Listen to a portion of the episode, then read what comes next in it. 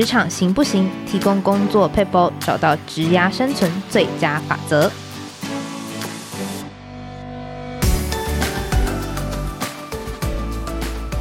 Hello，听众朋友，大家好，我是经理人月刊采访编辑吴美心。在今天的单元，我们会提供职场大小困扰小撇步，让你解决工作烦恼，即学即用，为职涯加分。今天我们节目邀请到一位领导力教练。赖婷婷 Tracy 来为大家解答职涯上的困惑，来请婷婷跟我们打招呼。嗨，主持人好，各位听众朋友，大家好，我是 Tracy。嗯，其实婷婷跟我们渊源很深哦。那她呃，婷婷之前在我们经理人网站上面当过很长一段时间的专栏作家，就很感谢她为我们贡献我们的流量。然后呢，在去年呢也出了一本复利领导，然后今年又出了一本书，叫做敏感度领导，真的是一位非常产出速度非常有效率的作家。那因为这两本书其实都是在谈领导嘛，那就想问老师，因为老师其实我听老师之前的 podcast 或是上一些节目都会说，其实你就是上了很多领导力的教练课啊，然后也去上了很多相关的这种不管是情绪或自我探索的这种研究。那老师怎么会对于这个领导这一题这么有感触？然后两年内就出了两本书呢？主要就是因为我的工作职涯里面，大概比如说我工作二十年，只有一入社会那两年没有当主管，后来就是一路都在跟。团队发展这件事情，或然后我深深的有这个感触，就是说，真的局，就是说成果要做得出来，真的跟你的这个叫做事的能力，或是你的聪明度啊、呃，没有绝对关系。嗯、最重要的是，你是不是能够有一帮兄弟、一帮伙伴一起去能够做出创造出比较大的成果来，是需要靠人的。那领导这件事情，就是呃，怎么讲？日积月累下来，就有很多的，不管是成功的或失败的心法啊、做法，然后当然是。坦白讲，以我自己的个人成果，跟我现在支持很多个人或组织的领导力发展，那当然是有一些是还蛮有效的做法。嗯，所以我就希望透过书把这个心法跟做法，有效的心法跟做法整理成册，让它的流通可以更容易一些，这样子。嗯、好，待会再来问老师，觉得那个有效的方法跟做法是什么？那我想问老师，其实因为我看了一下那个老师经历，因为老师刚刚有提到说，你大概二十多年的工作时间，只有两年没有在带人嘛。那其实老师，嗯，我之前听到老师的经历，觉得一个很有趣的是，其实你在二零零八年金融海啸的时候，那时候你在。跨国的猎人头公司是当上总经理嘛？等于你可能是从小主管一直当，然后当到最后一间公司的 leader。我就很好奇，就是你在带人的这个过程当中，你第一次不管是第一次当上小主管，或是你第一次当上这种公司的很大的一个职位，你那时候感觉是怎么样？我觉得当上小主管的时候还没有特别的感觉，坦白说，因为小主管就是管着个位数人嘛。嗯、然后那个，我觉得重点就是把事情搞定，把产把结果做出来。我觉得好像对我来讲蛮顺理成章的，没有太复杂。那但是当到一个公司的总经理的话，他是在情绪上或是反正在压力上是大很多很多倍的，因为他不是只是事情乘以十倍就结束，或人乘以十倍就结束，他是你要扛那间公司的 P N L 嘛，就是他的损平损益表这样子。所以我觉得那种。那种自我鞭打感呐、啊，或者是无形中我的压力会造成别人的压力的那种状态，就会比较，反正就是压力会更大了。你觉得那个是劳心比较多，还是劳力比较多？都有，都有劳心劳力。就是我那时候几乎。哇，我连续真的是五六年，每天就是八点到公司，然后晚上十一点回家这样子。嗯、对，所以劳力是一定的，但劳劳心就是你回到家之后，因为你脑筋停不下来，所以你还是在思考着各种东西的决策应该是怎么做，所以劳心劳力都蛮的程度都蛮高的。诶，那个婷婷，你之后后来也去当了就是文创公司的执行长嘛？嗯、那个转转折是怎么怎么怎么发生的？对啊、哦，因为像坦白说到比较高阶的，特别是总经理的或 CEO 的角色哦，我自己觉得产业不是。最重要的元素，因为它其实就是你的 general management 的能力嘛，嗯、所以你只要搞得定人的这个，你搞得定人的话，事实上做什么样的产品或服务差差异不大，所以我的产业都跨得很跨得很广很远，这样，嗯嗯嗯、所以呃，跳到比如说文创产业，不是因为哦，我想进去文创产业，只是因为他们的那个角色跟那个角色我做得来，跟那个挑战我很想做。所以就跳进去，所以跟产业的选择没什么关系。嗯，理解。所以其实到了一定的角色之后，你觉得是整个算是一个通才的技能？对对对，我觉得是，就是你的整合能力、你的沟通技巧、你能够使事情发生的意愿或能力，我觉得才是关键。我觉得要培养到这一步，其实需要经过非常非常多的关卡。也就是因为我那时候在听呃婷婷之前的采访，其实有提到听到一个，你你是说你早期的时候你在做就是当主管，或是你在领导公司的时候，其实都是这种目标啊，比较数字导向，然后做事比较。冲一点的，可是好像现在我们看到你出版这两本书，其实就像婷婷刚刚说，你好像有个醒悟，就是发现哦，团队跟人才是最重要。你知道，人成了，你事情就能够成。大概这个转折是怎么样？那个心境为什么是吗？坦白说，我到现在还是非常非常非常的目标跟效率导向。嗯，因为这是人的惯性嘛。我不管是天生性格或是后天的训练，我都觉得达标啊、呃，效率非常的重要。嗯、可是主要是那个，所以我的焦点还是没有变，以前现在都没有变这样。嗯、但是我的方法方式有改变了。嗯，以前我的有个这个叫绰号，叫做那个这叫什么？很像除草机、推土机、推土机。对，就是为了要达成目标，我就会一路碾过去，然后。不太听呐、啊，我就不太理那个障碍的，我都会觉得说有障碍是正常的啊，就是就是要这个叫搬除障碍，或者是要破它，就是要把它破掉，就把障碍移除，这样子。你就觉得那没什么，这就是一定会遇到，那就是要解决它，就是很硬呐哈。那为什么会有这样的 trigger？说我人生下半场好像转变的比较，你说柔和吗？急我还是很急，你们听我讲话速度就知道还是快的，但是我会愿意用比较不一样的方式去达到目标，就是因为太苦了嘛。嗯、就是以前达都会达标，但是很苦，自己的自己也很累，然后跟我互动的人，我带的团队也很累。是那个压力吗？那个、就是每个人都被我转到一个极致，然后就很苦的达标。那我后来就觉得说。啊，难道没有别的方式可以达标吗？这样，然后就去做了各式各样的学习、嗯嗯、自我探索，然后就发现有啊，其实有啊，干嘛要搞得这么自己苦，人家也苦呢？所以是在大量的学习之后，才领悟到了各种啊，反正新的方法。然后就把它就是运用出来，这样子。是是，嗯、我很好奇，譬如说，像有时候领导者的压力也会造成那个团队上面的压力，但其实我们公司算是比较平和一点。那我会好奇说，那个你那时候感受到团队氛围是怎么样？譬如说是离职率很高吗？还是说你自己心理负荷真的很大？所以我决定我想要去做这样子的调整。我想都有，就是离职率也高，然后或者是你可以觉得。嗯，你就你你，因为我们人不是畜生嘛，对吧？我会有一些感觉，会有一些观察，你就会知道说，你那时候身边的，因为我已经是啊、总经理了嘛，所以我下面的一级主管们都很认真的扛着，怎么讲，承上启下，他们就很认真的也扛着我给他们的压力，然后又要再再往下去传达，去带着团队达标，就是说每个人都那么认真，可是都那么的。我觉得是不开心吧，嗯，就是说，因为那时候我在猎头公司，猎头公司的奖金其实超级无敌高的，所以大家其实都赚很多钱。但是你就会觉得说，哎、欸，这个钱怎么不等于快乐啊？哈，而且不是只有我，而是一票一票主管都好像都有这样有这样子的状态，很多钱，但一点都不快乐。对，就是说，好像或者是我不要说别人，就说我自己，就是我一定会你知道各种花钱吧，就是犒赏自己，报复性消费，报复性消费。可是你再怎么买啊包啊饰品啊各种花各种消费呢？嗯嗯，你都觉得它带给你的快乐只有可能你知道几小时或者一下下就没有办法达到很长期的。舒适感或自在感，就觉得 some、嗯。嗯、something wrong 嘛，就是不太对，哦就是、就会嗯，有的时候就是消费，你可能消费完当下是一种爽感，可是你没有那种满足的感觉，没有没有那种深层的踏实或者是满足感，嗯，连成就感都都都没有啦，就是整个就是很糟心，我觉得整个状态不是很好，嗯，因为我那时候在听访谈，然后再加上看老师的书，我就觉得哇，老师把那个领导的心路历程 写得很血淋淋。我有一个很深层的疑问，就是老师，你看你刚刚你说你遭遇很大的压力嘛？那为什么还会对于领导这件事情这么喜欢？你会不会想说，我干脆就干脆不要做主管职，我就去做个人工作这样？没有，没有，我太喜欢做领导者了。啊，我觉得第一个一个一定是因为我不知道，可能天生或是怎么样，我的确喜欢，我有一些掌控欲，我希望事情可以依照我想象的、我喜欢的方式，或者是。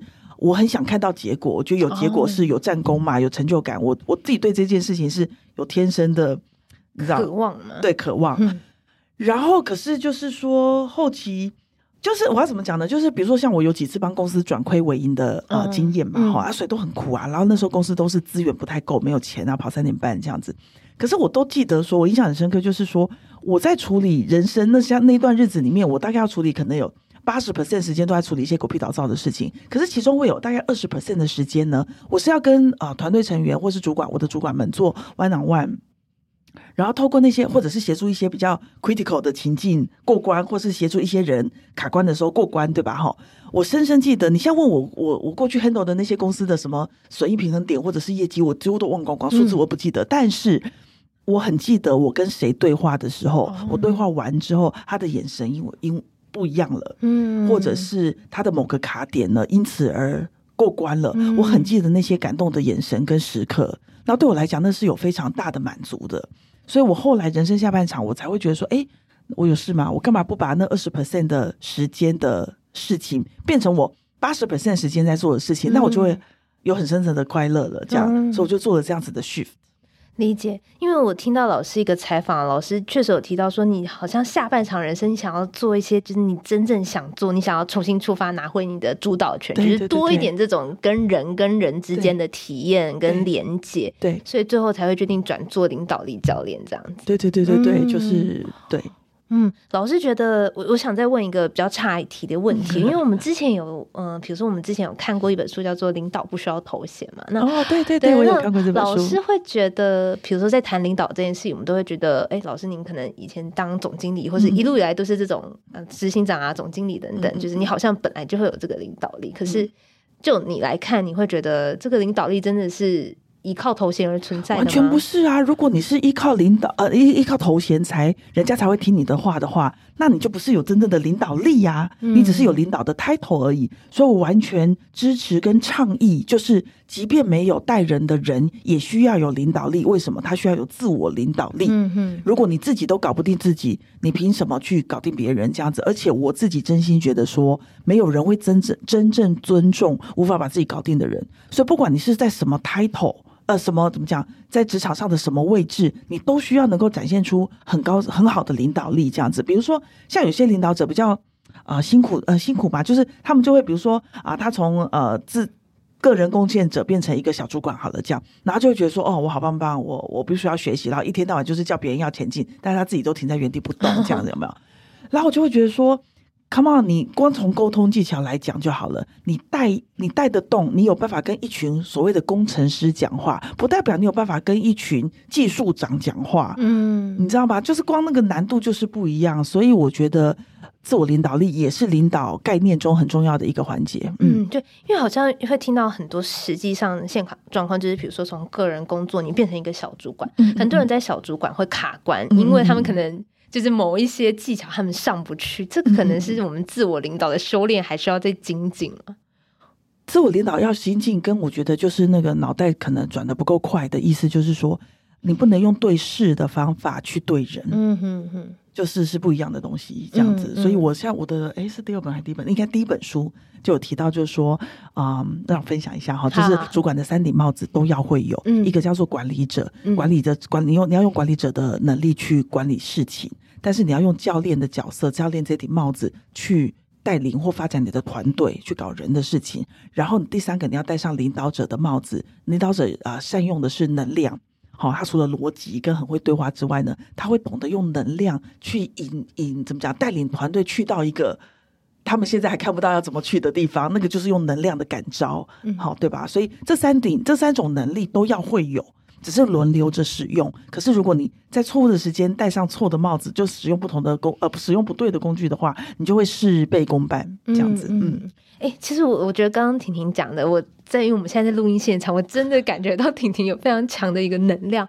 但我觉得很多主管他遇到的状况，会不会是，比如说刚刚有提到对事对人，然后还有能量嘛？那、嗯、会不会我在前面两个就已经耗光我所有的能量了？就是我我我就是光搞定事跟搞定人，我这个人就已经。我感觉很耗很累了，这样子，对啊，对啊，当然当然，我觉得坦白讲，运用能量，它的确比较不是那么容易的事情，因为你知道，能量是一个看不见摸不着的东西，然后它真实存在嘛，对吧？然后也有些人会有一些误区、误误误区或是盲区，就会觉得说啊。呃，是不是一定要是那种拉拉队型的、oh, 呃主管，对，才能够会运用能量啊、呃？我不是那种，我是比较内向型的人，我是不是就无法运用这个技巧？其实这是呃，这是迷思啦。嗯、事实上，现在有很多内向的领导者啊，他不是一定要大声讲话或是能量很高昂才叫运用能量，其实不是的，就是说，当你在一个处境里面，你愿意跟对方，你愿意看见对方能量的流动，并且跟他处在同一个啊、呃、能量场里面，或者是当你看到对方能量比较低，你愿意运用各种嗯方式使他的能量提升，去掌握他的动能或引发他的动能，这些也都是能量的。意思啦，这样子，嗯，嗯理解。我刚刚其实在，在呃婷婷的第二本书里面，我们是因为刚刚第一本有谈了一些，就是是复利领导。嗯、那第二本书其实是在谈敏感度领导，感觉跟婷婷讲的那个我们如何察觉人他现在的状态是怎么样，是非常有关系的。那我自己听到就是呃敏感度领导这个词，我觉得很有趣，是为什么会特别以这敏感度切入作为这本书的主题？可能就是因为从以前到现在有各种，不管是我不是有一度是在猎头公司嘛，对，然后那时候就很多客户就会跟我说：“哎呀，其实我们的要求也没有很难呐、啊，我就是希望找一些你知道吗？敏感度好一点的，有 common sense 的人，就讲的好像这些模糊，没有就呃对，或者是好像这种人满满街都是这样子，有没有？嗯、那当然，我后来自己在当各种主管或者是在协助其他组织的时候，也是会常常听到说：哎呀，这个人就是什么都好，就是敏感度差了一点。反正我一天到晚在我的职场里面听到很多，常常听到敏感度这个词，对。然后后来，反正我在写第二本书的找找主题的时候，我就不，反正就是无意间就 Google 了一下，就发现，哎，敏感度这个词，你去查哦，查出来都是一些什么物理化学实验，没有什么灵感领导敏感度相关的资讯可以，反正可以用这样。我觉得哦，说那太好了，那我试着用我理解的我的诠释，然后我的角度去，呃，使大家可以在敏感度这个范畴里面做一些。你怎么做一些锻炼这样子？嗯，嗯对，因为我觉得很多人会觉得好像敏感度就是我们会直觉想到，就诶，你察言观色的能力嘛，嗯嗯嗯，你能不能够我们说读空气？对对对对对。对但我就会很多人就会觉得这好像没有办法培养哎。这这就是我第一个想要倡议的，或是我想要打破的迷思，就是有些人会觉得敏感度是天生的，比如说你天生敏感度高或低这样。嗯、对，我个人觉得敏感度是个能力。嗯，不会，因为我天生出来就好像比较对人没有觉察度。举个例，我对人比较不会察言观色，就表示我后天无法透过什么样的锻炼变得比较能察言观色。我相信它是个能力，既然是能力，它就有可能培养。而且既然是个能力，它就有可能控制。嗯，我要我要能够控制我自己的能力嘛，那才叫是个才是个能力，转强或转弱这样子。对，所以有一些方法或工具在书里面是可以啊、呃，希望给大家如果跟着做的话，就有机会。加上时间的堆叠，就有机会把它练起来。我觉得老师好像蛮认为，呃，比如说领导者，不管说不管沟通技巧、领导技巧，嗯、或是我们做事的方法，嗯、或是您刚刚提到的这种察言观色，您是不是觉得大概每一件事情都是一个可以被培养、后天养成的一个能力？就是好像是好像不太会有这种觉得我自己不行，我天生就不行哪一块的这种固定心态啊。我我受一个理论基础影响蛮深的，叫 SDT，SDT、叫做。呃，自我决定论，哦、我就是比较是这种这种派的啦。就是说，嗯、因为我们无法控制我们的出生家庭嘛，嗯、然后或者是我们的天生特质，反正大概也很难控制。那难道就这样子随波逐流了吗？我就是比较倾向于相信。我想要的，我可以使它发生。那如果我想要的那个东西，比如说我想要的，我想要实现的那个目标，需要这五个能力，那我拥有，即便我拥有三个能力，我也还缺两个能力，那我就把那两个能力补起来。我我是这种派的啦，嗯嗯，所以我的书大概应该也就会传达出这样子的。嗯，的概念对，其实这跟我们的读者的概念就是也都很类似，所以老师在我们的网站上流量真的相当的好。谢谢。我想问一下老师，就是因为其实您在书中有提到说敏感度，刚刚有提到一些，就是可以分成对人、对事跟对自己的这个敏感度，是有没有哪一些层面是就是根据老师自己的经验，是你觉得最需要磨练，或者是？你觉得在这个培养他这个敏感度的过程当中是最困难的，还是每个都太困难了？我不会用太困难呐、啊，就是他，我既然有办法写出来，就表示他有的，我觉得他有的理解与锻炼。这样，嗯嗯、你可呃，如果说说哪个要一定要练的话，坦白说，我觉得三个都得练，这没错。就像你刚才讲的，嗯、可是有没有机会从哪个先开始好了？就是有点像我书中讲的概念是这样，我觉得它比较像是同心圆的概念，最中间的那个中心叫做对自己的敏感度，嗯。你要先理解，你看得懂自己的情绪，且不会压抑或漠视自己的情绪，也不会压抑或漠视自己的需求。你看得懂这种，你有办法培养这种路径。接下来第二圈才是对他人。如果你很习惯漠视自己的情绪，你大概也会漠视别人的情绪吧，因为那个路径你就不熟悉，然后你不太看看不懂自己的需求，你大概也不太容易掌握到别人的需求，所以人最难搞定嘛。那如果你有办法取得你身边最重要的共事者，或是利害关系人，不管是个人生活或者是工作上，有办法取得这些人的，你知道有一些默契或共识了之后，那你们这样子一群一小群人可以手牵手再去成就第三圈，成就一些事情。所以，与其说。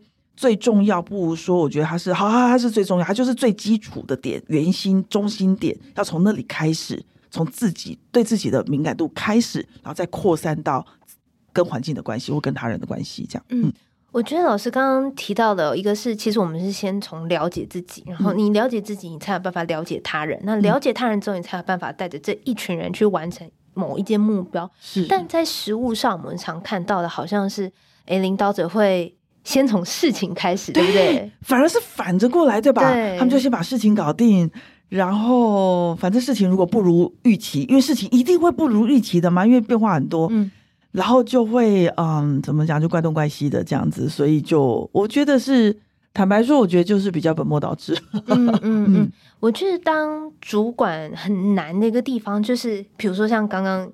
有提到一些，就是好像很多人会对你有很多的期待跟要求嘛。嗯嗯嗯、不管假设你今天是中阶主管好了，嗯嗯、就是你一定会有来自上面的要求，你你会有来自下面，或或者是像刚刚呃老师提到，你当上总经理，你就是得扛一间公司的生计，那个压力真的是非常的大。我我就在想，就是我们怎么样子在这么庞大的压力之下，也能够做到对自己的了解，有没有一些方法？就是有时候我可能真的已经很忙，我都没时间，我我没有时间来搞定自己。嗯、那老师会给他什么样子的建议？比如说是一两件事情，我很容易就可以在日常生活中用这样子，对不对？对，好啊，我大概讲一个，但我书上有一个十二步的一个所谓的自我探索地图，那个可以去做。嗯、那要么就照着那个做。但是我今天来分享一个相对比较简单的版本，就是说，你可以每一年或两年，其实一两年没有关系，这样子就为自己做个盘点。好，那一样是可以用那个自我探索地图，就盘出来说，好，我接下来的三年或五年，反正会有一个人生的中长期的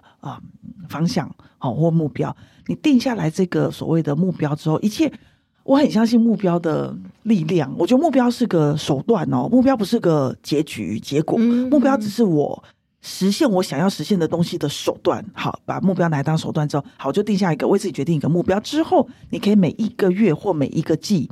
就做一个叫做平衡回馈法。什么叫平衡回馈法？就是说，至于这个好，我乱讲。比如说，我知道我想要往上升的话，我的啊沟通协调或是什么冲突管理能力要提升好了，这样好，嗯、那我就定好，我希望在两年之内搞定，就是拥有这个冲突管理的能力。好，那接下来我就每一季呢，我就回头去看我这三个月呢，呃，针对冲突管理这个事情，我做的好的地方是什么？做的可以更好的地方是什么？还有，那我下一季打算。为这个主题做些什么样的努力？那你就持续的看，过了两年之后，你会经过四二八次，你会有八次回看自己的这个机会，那你就可以很扎实的去看自己到底有没有推进，往那个目标迈进。哦，我刚才讲的这个东西一定要书面，嗯，因为如果你不稍微找个地方，不管你是用手机或是电脑记都没有关系，你记下来之后，有时候你回头看会发现啊。我原来我走了这么远，会为自己你知道拍拍，会觉得自己哎、欸、好棒棒哦，还是有做点事情嘛哈。但是如果你都不做什么，然后累积到第三次或第四次 review 自己的时候，然后看什么都没有做，你就会觉得说有事吗？那我我都没有为了我想要得到的东西去付出一些努力，那你会觉得反正你就我我不知道哎、欸，你应该就无法接受那样子的自己吧。就觉得说啊，你想要，你又不愿意付出任何代价，你怎么可能有两年后你怎么可能得到这个东西呢？不可能嘛！就会觉得这东西不合逻辑，所以我觉得这是一个很简单的小工具，但是它很适合拿来扎扎实实的看见自己前进的状态。所以大概就是每两年我们可以来回顾一下，假设两年之后我想要做到什么，嗯、然后那我根据这样回推，我们每一季需要培养什么样子的能力？对对对，而且那东西其实没有很复杂，因为它既然是个能力，它就不是。它不是个事情，它是需要一些时间的堆叠的。这样你不会，嗯、哦，我想要做的关键能力，然后什么都不做，然后明天睡觉起来突然变得很会很会处理冲突，不是这样的。它你可能需要有一些种种子的过程。什么叫种种子呢？你就是可能会要有一些学习嘛。这个学习可以来自于啊，影片啊、文章啊、上课啊、找人请教啊。我没有叫你要天天找人请教，可如果你有把这件事情放在心上的时候，你可能在路上或是在工作场合不小心遇到一些。反正遇到一些情境，嗯，嗯你可能就会哎问一下好了，问一下你的主管，或者是问一下一个你觉得很很不错的人，嗯，这种情境他到底会怎么处理啊？这种请教也是一些种种子，嗯，对吧？嗯、所以我觉得就是各种种种子，我觉得真的是。很基本盘呐、啊，嗯，之前我们在做复利效应的时候，其实问每一个不管是领导者或是在那个领域做的很好的专家，嗯、他们其实都提到这个种种子的概念，就是你心里想什么，然后你可能自然而然接触到的那个东西，你就会把它吸收进来，真的真的就会开出花来。如果、嗯、可是你要种种子，对吧？如果你连种种子都反正都不种的话，就不会开出你要的花、啊。嗯嗯嗯。嗯老师，我想请教一下啊，因为现在好像很多人会觉得当主管很辛苦，不想当主管。嗯，嗯，对，很多年轻人是这样。对呀、啊，对。嗯、那你你大概是怎么看？就是一定有要当主管，或是不当主管？我觉得现在跟我们那个年代已经不太一样了啦。我们那个年代真的就是好像一步步往上爬，玩着玩着别人的，别人帮我们设计好的游戏规则是很合理的事情啊。嗯、哼哼可是现在的年轻人就你们 是很啊、呃，就是有自己想要过的生活方生活。重心的啦，这样子，所以我的确觉得没有一定要啊、呃，没有一定要走这种路径啊，什么一定要当主管才是什么什么成功的，或者是才是比较对的，我是没有这样子的期盼。可是，所以我尊重，因为我会做教练，就是我很尊重每个人对自己人生的选择，因为每个人对自己的选择负责任嘛。但是回到，因为我支持很多创创业家啊、呃，长大了就是要做长大的动作。嗯嗯嗯，那我是比较站在他们的角度去思考的话，所以现在年轻人是长这样子的话。你身为老板，你想要使你的组织继续扩大的的话，你得找到方式去啊、去感召，或者是去诱发、引发人家想要跟你靠近的这个叫做人家想要跟你靠近的这件事情。你不能视为理所当然，觉得说哦，他们不想要当主管，他们是错的。没有啊，他们就是不想当主管，又没有什么好处或是什么，所以你得想办法去诱发。那我觉得其中一个你说简单也简单，难也难的方式，就是说。以前是这样，我们公司要这些东西，你们要跟上，好像没有这回事。所以就是我们公司要这些东西之外，你还要去想每个人要什么东西，然后想办法在他的圈跟你的圈中间创造那个交集的地方。所以如果你不去了解他们，你是不可能找到那个交集的。嗯，所以真的主管是要花比较多的时间去。不是只是在乎公司要的目标，而且而是也要去在乎所有的工作者他们的他们想要什么。嗯嗯，这样子好像其实跟老师的这个敏感度领导其实也是蛮像的嘛。因为我们过去就是你就这个完成某个目标就好，现在就是我们要了解大家的需求跟这个公司的需求，它有什么样子的一个交集。是对老师，我想请教一下，因为其实你刚刚有提到说我要让一个一群人变成一个团队，然后让大家愿意加入你。那尤其像我们现在可能。就是比较年轻一点的 世代，可能就未必会听公司的目标。那我我这个感召的方法是什么？就是是一个说一个好听的故事吗？还是哦，可能没什么，我不知道哎。现在年轻人比你还会说故事，所以光说故事可能呃呃，我就我不是说说故事的那种感召愿景的愿景式的感召不重要，因为你可能时不时久久久还是得，你知道每年出的那种 kick off meeting 还是得要跟大家。啊，画擘画一个愿景，这个东西还是要，可是你没办法天天用，所以能能天天用或常常用的，就是一个，我觉得就是教练式领导嘛。所以我自己有开一个那个拿证照、拿国际 ICF 证照的一个教练学校，嗯、好叫永动国际教练学校，这样算是不是？这叫 宣传一下好。然后就是说，现在以前我们比较熟悉的叫做指导，嗯、就是哦，你不知道步骤是吗？我给你三个步骤、八个步骤，你就照做就对了。对 SOP 嘛，对。但是现在就没有办法用不。那么指导型的，而是要引导、引发、嗯、引发对方去思考。因为说真的啦，现在 ChatGPT 啊，网络资料那么多，然后每个人身上、每个年轻人身上的资料库也都是宝藏。好，那所以现我觉得以前的指导者，如果呃以前的主管如果说是要很会提供解答的人，我觉得现在跟未来的主管是要很会提问的人。嗯、你透过提问，你就有办法 zoom 出，就是你知道，过滤出大家脑袋中的精华或者是想法。然后这样子才能够是，你知道吗？找到最佳的解法，而不是哇，给自己很大的压力。我一定得端出一个 solution 出来，这样自己压力也大，别人又没有成就感。所以现在主管，如果你很会提问的的话，透过反正一些教练的技巧，反正很会提问，然后我们也不用有那么大压力，然后团队还觉得很被尊重哦，我的声音可以被听见，然后方法也有可能被想法也有可能被运用成做法，就各真的我觉得是皆大欢喜的一个呃，现在比较流行的显学的管理方式。理解，哎、嗯。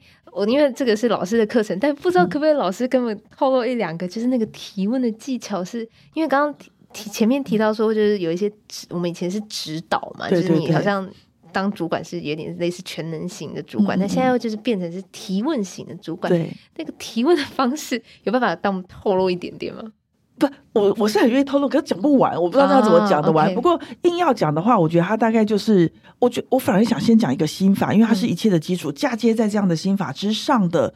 所谓的提问才会有它的意义或力量哈，那、嗯、底层教练有个很重要很重要的这个叫心法哈，是精神是相信，就是我们相信每个人都已经具备他所他要达到他怎么讲，他想要实现他的目标的能力，要先有这个相信。你说主就领导者领导者本人要相信，比如说像我是教练，我要相信我不是最好的，我相信每个人都能够达到好，嗯、所以。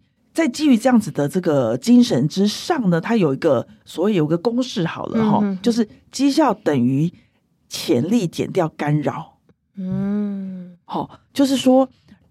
如果你的潜力能够，所以教练就做两件事，要么就是激发他的潜力。那怎么激发呢？因为我相信他，很多现在的主管根本不相信他下面的人，对吧？可是因为我如果是我是教练是领导，我相信你可以，你收到我的相信，你一定感觉得到嘛，对吧？你也会觉得说好，我被信任了，那我就全力以赴。所以要么教练就是激发他的啊、呃、潜力释放出来，要么就是降低他的干扰，因为这是个资讯很爆炸的时代嘛。所以有些人会搞不清楚哪些 information 是资讯，哪些 information 是杂讯。嗯、所以如果透过教练式的你知道提问，让他可以区分说，哦，这些东西是至于达标重要的讯息吗？如果不是的话，就是杂讯；如果是的话，那是资讯。哪些是资源资讯？哪些是干扰资讯？他如果能够我们协助他们，你知道去芜存菁的话，嗯、他自己就会抓住比较重要的资讯去运作，嗯、大概是这样子。理解理解，我觉得老师刚刚讲那一段话非常精华。如果有机会的话，我们再邀请老师来谈一集这个教练 的东西。对对 对，真的。而且老师刚刚一台那个哇，整个很神情非常的专业，我会发光。对，真的，就我眼睛会发光，这样我就觉得讲得很开心。这样，嗯嗯嗯。老师，我想请教一下，因为你刚刚提到，就是教练是领导一个很重要的基底，就是我相信你可以，而且你是有潜力的。但我觉得实务上，主管遇到状况可能会是。我好像要相信你可以，所以我放手一件事情让你做，结果你做回来，哎、哦，不如我预期。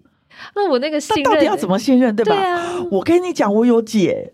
我希望，因为我在课堂上，我上课嘛，对吧？然后就很也有些学员有问过这样子的问题，嗯、有些主管有这样问，就说他做出来的东西，我相信他，但是他做出来的东西就不值得我相信啊，哈，然后什么什么的。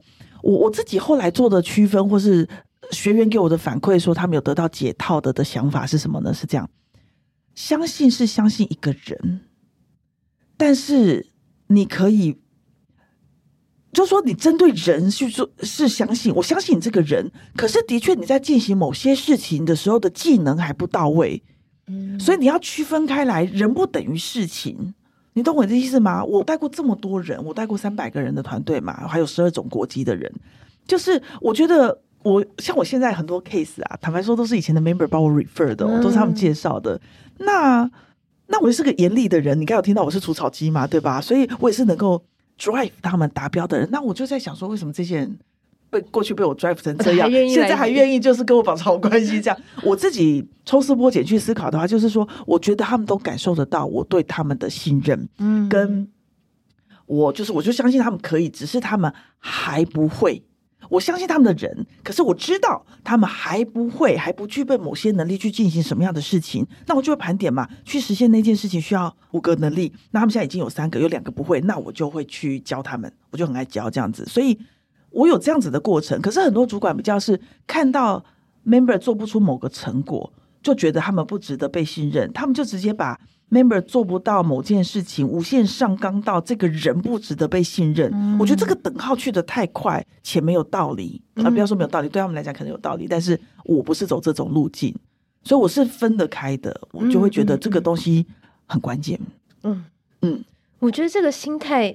真的是一个非常好的提醒，就是你既然 hire 这个人进来，就表示其实你一开始你认为他应该是可以达到你的预期，请相信这个人。只是因为他后来做某些事情，他在某一些特定的领域上面，确实技能还是需要发展。可是不代表这个人不值得被信任。对，我觉得大家这个区分没有没有打打开的话，比如说好，那他不行，那就换一个人好了。我只是整个世代，整个世代差不多都是这种特质，你是要换到和。和你要换到谁呢？都差不多啦，嗯、这样子。嗯、理解理解，我觉得刚刚那有点那种 茅塞顿开 的这种感觉。嗯嗯。好，最后想问老师一个问题，因为老师其实这本新书是在谈这个敏感度领导、敏感力领导，但我有点在想，因为像老师是一个很能够察觉别人需求，然后你自己能量也非常强的人嘛。那你会不会有时候会觉得，就是领导者这种情绪波动比较大，或者说能量这种会很容易吸收别人能量，或者能量比较外放的时候，其实对自己或是对团队也蛮辛苦。那我们怎么样子去调试？就是我想问问题是，领导者会不会某一些时候他也需要一些钝感？对，哎、欸，有一本书叫《钝感力》，对，对我是还没买来看，所以我不要针对“钝感力”这个词过多诠释好了，因为我还不是很懂。但是我的确觉得。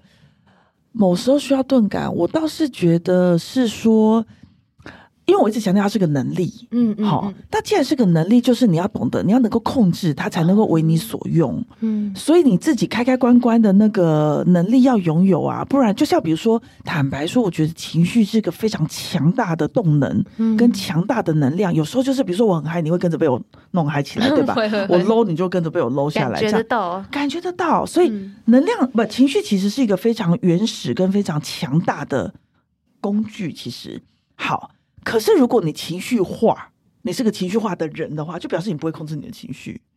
那这是两件事啊。所以情绪化就是你控制不了你的情绪。可是，如果身为领导者，我刚才不是有说你要很会用能量嘛，就是把那个张力做出来，然后你知道你现在要你给自己定向，说你要用比较大能量去让大家一起相信那个还没达到的那个愿许之地，那个都是能量的运用。那你能不能用嘛？该用的时候你用不用得出来？这个才叫做你有掌握到这个能力。所以。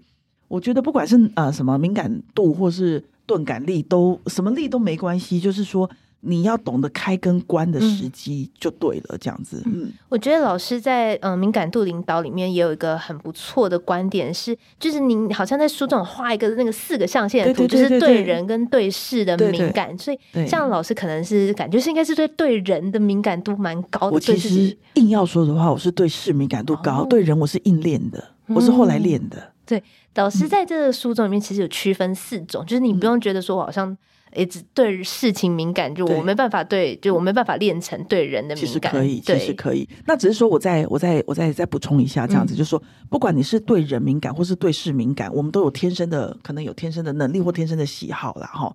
那但是就是如果你工作需要，应该说。如果你实现你的人生或工作目标需要的话，你就是得补强另外一块，那就是要去补强它。只是在补强的过程中，我觉得还是有两个面向是可以思考的。一个叫做觉察，就是你觉察得到这个人的状态或这个这个事的啊啊美感的地方，这样觉察得到的第二个层次是要讲得出来，嗯，要表达得出来。有的人就是都看得懂、听得懂，可是你叫他讲出来说说说你的见解是什么，你观察到什么，他说不出来。你说不出来，人家也不知道你到底觉察到哪些这样，嗯嗯、所以我觉得，呃，所谓的敏感度、觉察力跟表达力是啊、呃、分不开的。嗯嗯，对。老师，我最后最后就是帮听众朋友们梳理一下，那个对人的敏感跟对事的敏感，我怎么判断我是对哪一种比较敏感呢？还是你觉得、这个、我怎么判断？我想一下怎么判断。就是你，你因为就自己是对哪个比较敏感，是不是？因为您刚刚说您是对事情比较敏感哦，应该说做做好好怎么判断？我想一下，我试着回答看看哈。就是你做那件事情，你觉得比较得心应手啊，比较轻松，且做完之后觉得比较容易有满足感。嗯嗯嗯。那我像我一开始就是事情一直打勾打勾打勾，我就觉得说，哎，好有成就感哦，我真是个有效率的人呐。这样，嗯嗯，就是我就会天生对这个事情很开心，这个就可能，所以我说我是个对事。一开始对事比较敏感的人，嗯嗯，那、嗯、后，后来是越来越高阶嘛，我要处理的已经不是啊、呃、小朋友，我要处理的已经是各个副总、各个 C level 的人嘛。那他们，他们就是我就是得处理人呐、啊，而不是处理他们手上的事，因为我只要疏通了他们，他们自己会搞定他们部门该做什么事情。这样，那、嗯嗯嗯、我就啊就觉得没办法，得硬练这一块。那我在硬练对人的敏感度的时候，我觉得有点喘，有点辛苦，有点啊，觉得自己不太足，我要再去学习。那这个就是我对这一块相对。比较没那么敏感，我大概是这样判断的。嗯、理解理解，但 我觉得听起来真的那个当主管啊，或是你在做领导的修炼，是要一直持续、一直精进的。对对对。今天真的非常谢谢老师的分享哦。那喜欢我们的分享呢，也欢迎订阅经理人的 Pocket，或者到我们的官网有更多相关文章。那也欢迎阅读由婷婷赖婷婷老师所出版的《复利领导与敏感度领导》。那非常谢谢今天婷婷的分享，希望有机会下次再见。那谢谢大家，谢谢主持人，谢谢各位听众朋友，拜拜，拜拜。